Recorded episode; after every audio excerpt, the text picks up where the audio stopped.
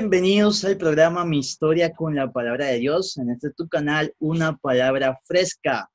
En el día de hoy quiero compartirte este siguiente texto que lo vemos en el libro de Primera de Juan, capítulo 1, verso 7, que dice la primera parte de, esta, de este verso, dice, pero si andamos en luz, como Él está en luz, tenemos comunión unos con otros. Eh, la palabra que quiero animarte en el día de hoy es la importancia de tener comunión. Y hay dos cosas muy importantes para tener comunión que en el griego, según los estudiosos, y como se dice, es koinonía, una palabra muy conocida dentro del ámbito de las iglesias. Y entonces, a esto nos invita a dos cosas muy importantes. La comunión con el Padre, con el Hijo y con el Espíritu Santo, como lo menciona en el verso 3. Y también el apóstol Pablo, este gran hombre que fue eh, escogido para llevar la palabra de Dios en muchos viajes misioneros, en 2 de Corintios capítulo 13, verso 12, también nos ayuda a ver y ampliar este panorama de la cual él dice, eh, versículo 14, la gracia del Señor Jesucristo, el amor de Dios y la comunión del Espíritu Santo. Y entonces, y acá en primera de Juan, en el verso 3 del capítulo 1, dice Juan, al final del versículo 3, nuestra comunión verdaderamente es con el Padre y con su Hijo Jesucristo. Entonces, una primera importante comunión es el, que llevamos por dentro, esa, esa necesaria relación que tenemos que tener íntimamente con la persona de Jesucristo, con esta, eh, con la figura del Dios Padre, del Dios Hijo del Dios Espíritu Santo. Y la segunda es lo que vivió el tiempo de la iglesia primitiva, que es la comunión unos con otros en el repartimiento del pan, los bienes y toda esa importancia de qué? De la generosidad. Así que hoy te quiero invitar a practicar la comunión con todos aquellos que están cerca de ti. Así que ánimo y no te detengas a compartir unos con otros. En el día de hoy tenemos otra entrevista especial. Eh, tenemos a una invitada directamente desde el país de México. Ella eh, trabaja dentro del movimiento estudiantil COMPA, que en sus siglas es Compañerismo Estudiantil. Y bueno, bienvenida Ana Miriam Peralta. Muchas gracias, Carlos, eh, por esta invitación. Saludos desde México. Hoy queremos compartir con todos ustedes, la cual vamos a conocer eh, a esta bella mujer que Dios ha puesto eh, dentro de la obra para ser de mucha bendición para muchos estudiantes y muchas otras personas, no solamente en México, sino más allá. Bueno, Ana, para comenzar, ¿cómo inicia tu relación con Jesús? Bueno, eh, esa es una, una pregunta que me llevaría a escribir, yo creo que un libro, porque cada historia de nosotros, en, eh, Jesús encontrándonos es, es, digna de, de, un libro, ¿no? Porque Él es el que nos busca y nos encuentra y, y se queda con nosotros. Eh, yo estaba, yo nací en un hogar cristiano, yo siempre he dicho que esa fue la manera de Jesús para alcanzarme. Eh, crecer en un hogar de pastores, misioneros, eh, hija única.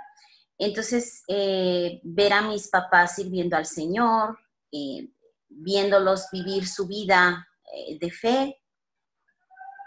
también mi mamá me introdujo a las escrituras, a, la, a los evangelios.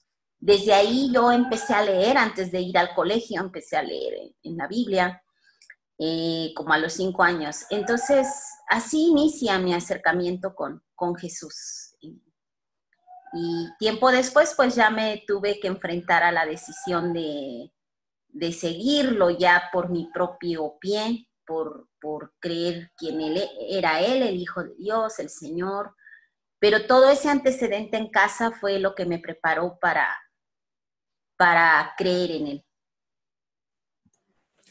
Gracias, Ana Miriam. Qué bonito eso de poder eh, leer antes de poder entrar también a compartir con otros compañeritos en la escuela y todo esto, y cómo conocer al Señor Jesús desde temprana edad. eh, cosa que compartimos mutuamente, ya que eh, gracias a Dios por nuestros padres que han sido de mucha bendición para la vida de cada uno de nosotros. Y bueno, eh, hoy día, ¿a qué te dedicas después de todo este inicio de relación con el Señor? ¿Fuiste creciendo? ¿Y a qué Dios te ha llevado en el día de hoy?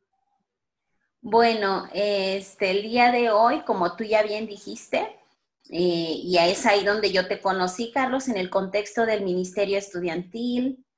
Eh, a eso me dedico eh, y parte de lo que me dedico, aunque yo estudié economía en la universidad, es que yo quería cambiar la realidad de mi país y del mundo entero.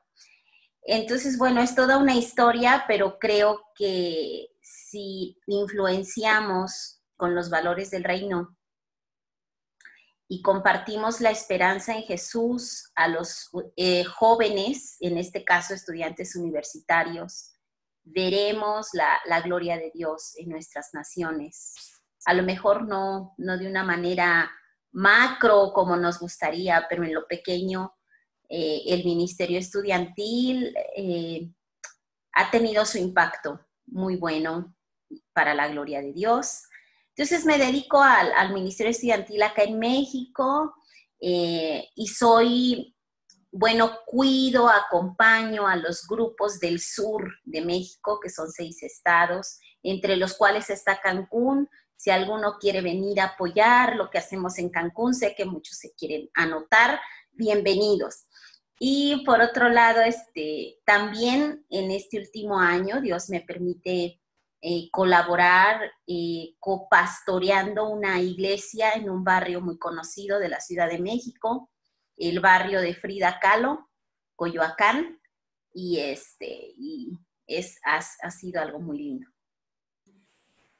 Excelente, a lo que Dios nos desafía día tras día eh, en momentos oportunos y de la cual es eh, totalmente hermoso, sobre todo, ser instrumentos en las manos de Dios. Eh, bueno, también he visto que trabajas eh, o apoyas todo lo que es el compromiso con las escrituras. Sí. A ver si puedes ampliar a todos aquellos que nos están sintonizando. Bienvenidos a todos los que nos acaban de sintonizar por YouTube, Spotify.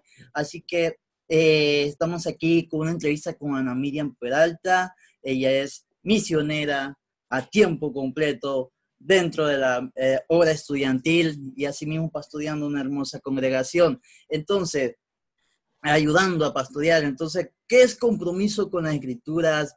Para que nos puedas ampliar esto, Ana Miriam. Bueno, el compromiso con la escritura es un tema muy amplio en la comunidad internacional de los estudiantes, de estudiantes evangélicos a la que pertenece COMPA, el ministerio donde sirvo y donde, ¿verdad? También eh, sirve Carlos y muchos otros amigos. Entonces, estamos en más de 160 países en el mundo y es uno de, de los ejes que rodean nuestra visión, los compromisos que rodean nuestra visión. El compromiso con la escritura, eh, vamos a ponerlo en palabras, eh, eh, a traducirlo, ¿verdad? Para que todos lo, entiendan o nos podamos explicar, es, bueno, aquellos que, están casados, ¿verdad? Traen un anillo que implica el compromiso, implica una relación personal, implica una eh, decisión, ¿verdad? Una iniciativa, iniciativa propia para estar en esa relación. Implica también eh, trabajo, disciplina, amor, eh, dentro, para que esa relación de matrimonio este, fluya, ¿verdad? Implica también momentos difíciles, pero ese compromiso de seguir adelante. Entonces, así queremos que se vea el compromiso con la escritura, ¿verdad? no como una tarea, no como algo que se impone, pero sí algo, una relación entre el estudiante, el obrero, el joven, cualquier persona con la palabra de Dios. Y tiene cuatro cosas que queremos poner en la mente de todos y en el corazón, ¿verdad? Leer, eh, perdón, estudiar, amar, compartir y vivir la palabra de Dios. Así es, eh, aquí en mis manos tengo lo que es la palabra en medio nuestro para todos los que nos están viendo por YouTube. Eh, entonces, la palabra en medio nuestro es un buen recurso de lo que es el compromiso con las escrituras. Eh, ¿Nos puedes compartir dónde poder buscar recursos en Internet? Muy bien. Este, sí. Bueno, Carlos, en la mm, otra de las cosas que, yo hago y el privilegio que tengo es pertenecer al equipo global de, de, la comunidad internacional de estudiantes evangélicos en el compromiso con la escritura. Estamos cinco personas de diferentes partes del mundo para ayudar a toda esta comunidad global y más allá, incluso las iglesias son nuestro eh, también están en nuestro corazón para que sea una generación impactada por la palabra, que sigue siendo pertinente a los problemas que vivimos el día de hoy.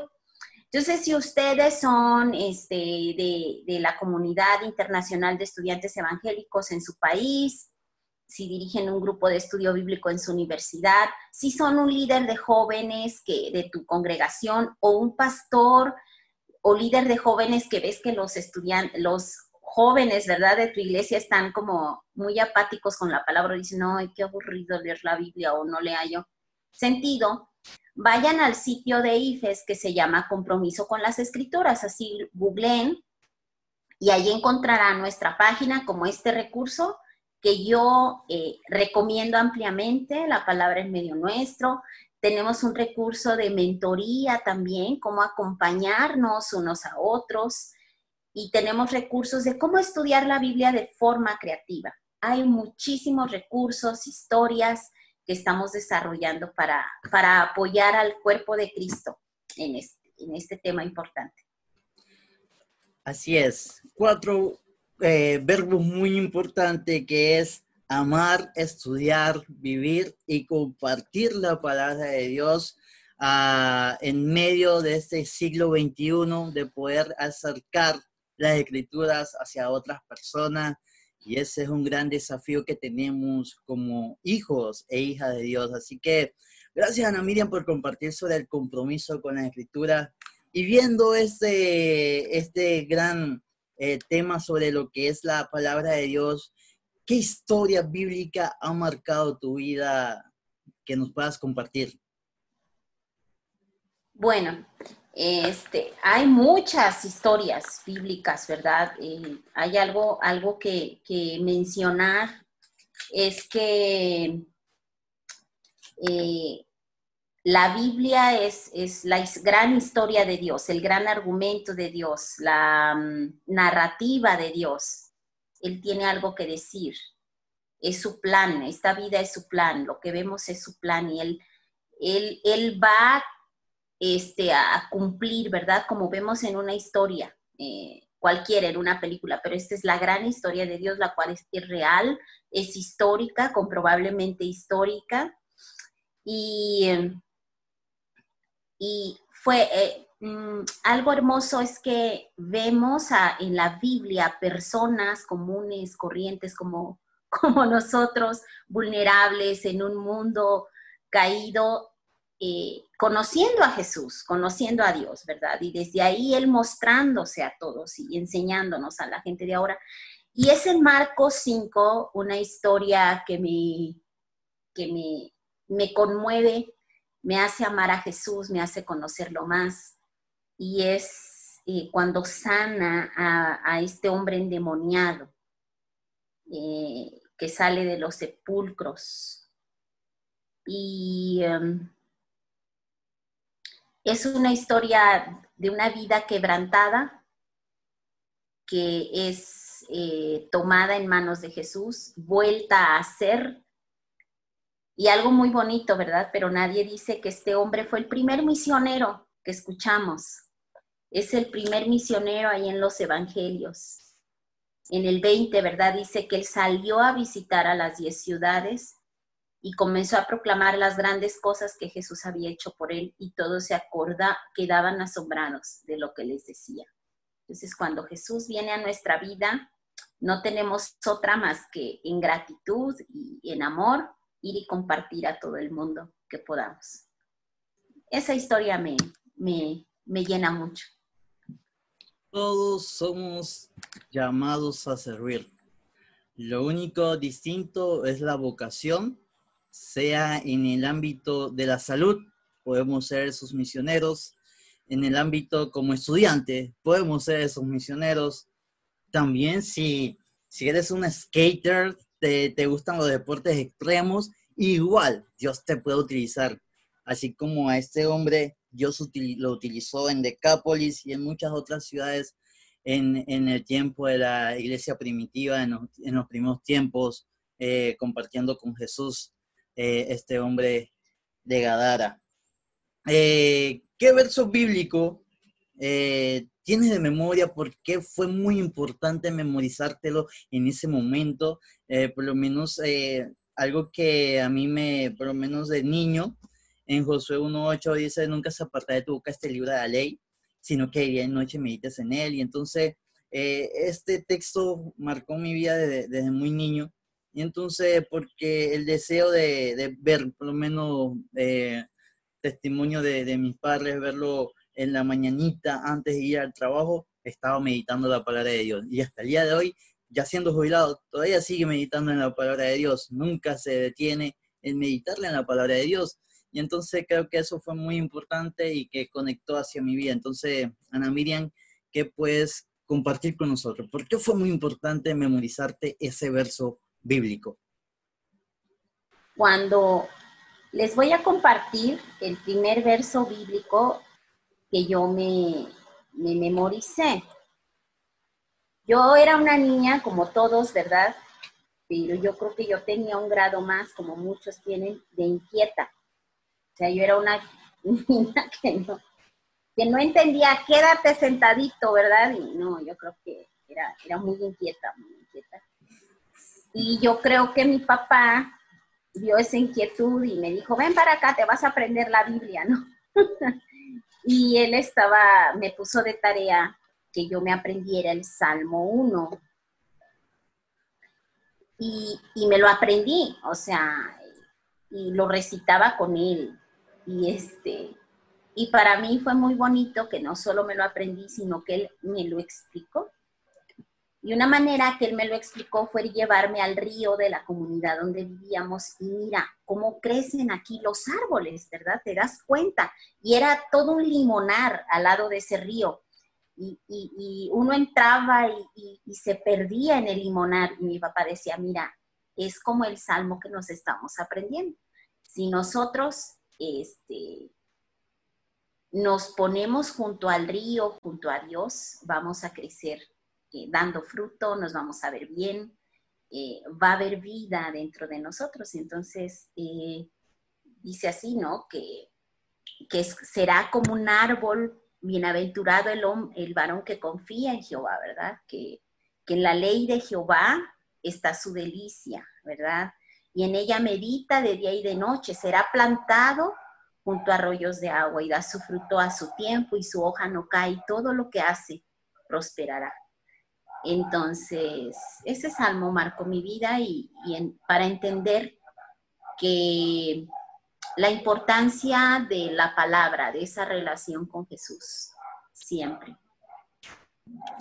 Una verdadera prosperidad aquí lo que vemos cuando nosotros nos sumergimos en esa relación con Dios. Así que todo lo que hace prospera, pero cuando realmente meditamos de día y de noche en la palabra de Dios.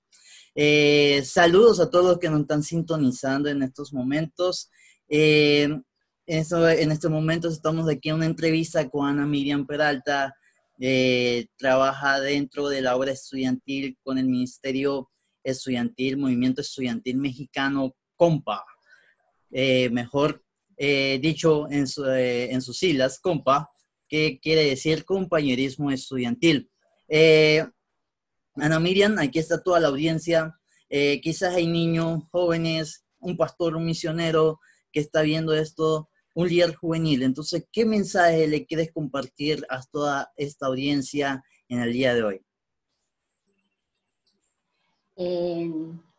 que no hay mejor camino que Jesús, que no hay mejor eh, sendero que seguir, proyecto de vida que abrazar que Jesús y su reino. Jesús nunca defrauda, nunca nos deja, Él es la luz, Él es eh, el Señor y Él nunca se aparta de nosotros y, lo podemos conocer a través de su palabra. También no le tengan miedo a la Biblia. La Biblia no es una historia de fábulas ni, ni, que termina mal. Entre ellos el Antiguo Testamento. El Antiguo Testamento a esta generación eh, le cuesta mucho, ¿verdad? A esta generación de jóvenes. ¿Quién es ese Dios del Antiguo Testamento? Es, es, es un reflejo de lo que sería Jesús pero eh, amen a Jesús, amen su palabra, toda, toda, toda la historia de Dios y no, no teman. Al final, eh, decía el, gran evangelista, ¿verdad? Que usaba mucho la palabra de Dios. Eh, Billy Graham decía, he leído la última parte de mi Biblia y Jesús gana. Entonces, la historia está ganada y estamos eh, con el Señor de señores que nos ama. Entonces, sigan a Jesús con todo lo que son desde pequeños. Traigan sus dudas a Él. No es apagar tu cerebro y tu corazón, sino desde tu realidad, tus dudas, tu propia vida, tu propia historia. Jesús puede encontrarte. Entonces, puedes venir a Él tal como eres. No sé cómo está tu vida en estos momentos. Quizás eh, estás apático últimamente a tu relación con Jesús. Quizás ahorita mismo tienes muchos problemas. Quizás ahorita estás luchando con ansiedades, con situaciones en las cuales eh, no te animan a acercarte a Dios. Eh, quizás porque no, mira, eh, Carlos, mira, Ana, a mí no me importa esa, esa relación con Jesús. Pero hoy, a pesar de todo esto, queremos decirte que Dios te ama, que tiene algo muy especial en tu vida y por eso queremos orar por ti.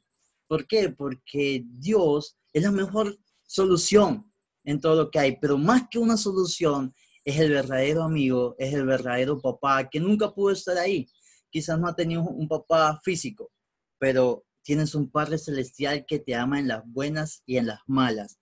Así que vamos a orar por ti y voy a invitar a Miriam para que esté orando por toda esta juventud que nos está escuchando, por todas estas personas que están batallando, eh, familias que en estos momentos están tristes. Entonces, vamos a orar.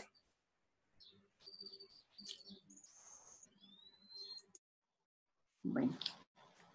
Señor, en esta mañana, Señor, a través de esta eh, plataforma digital, Señor, eh, oramos y traemos delante de ti nuestras peticiones, aquello que nos preocupa, que nos importa, la situación de desesperación que en este momento algunos estamos pasando o tal vez alguien está muy alegre también, Señor, y te agradecemos por eso.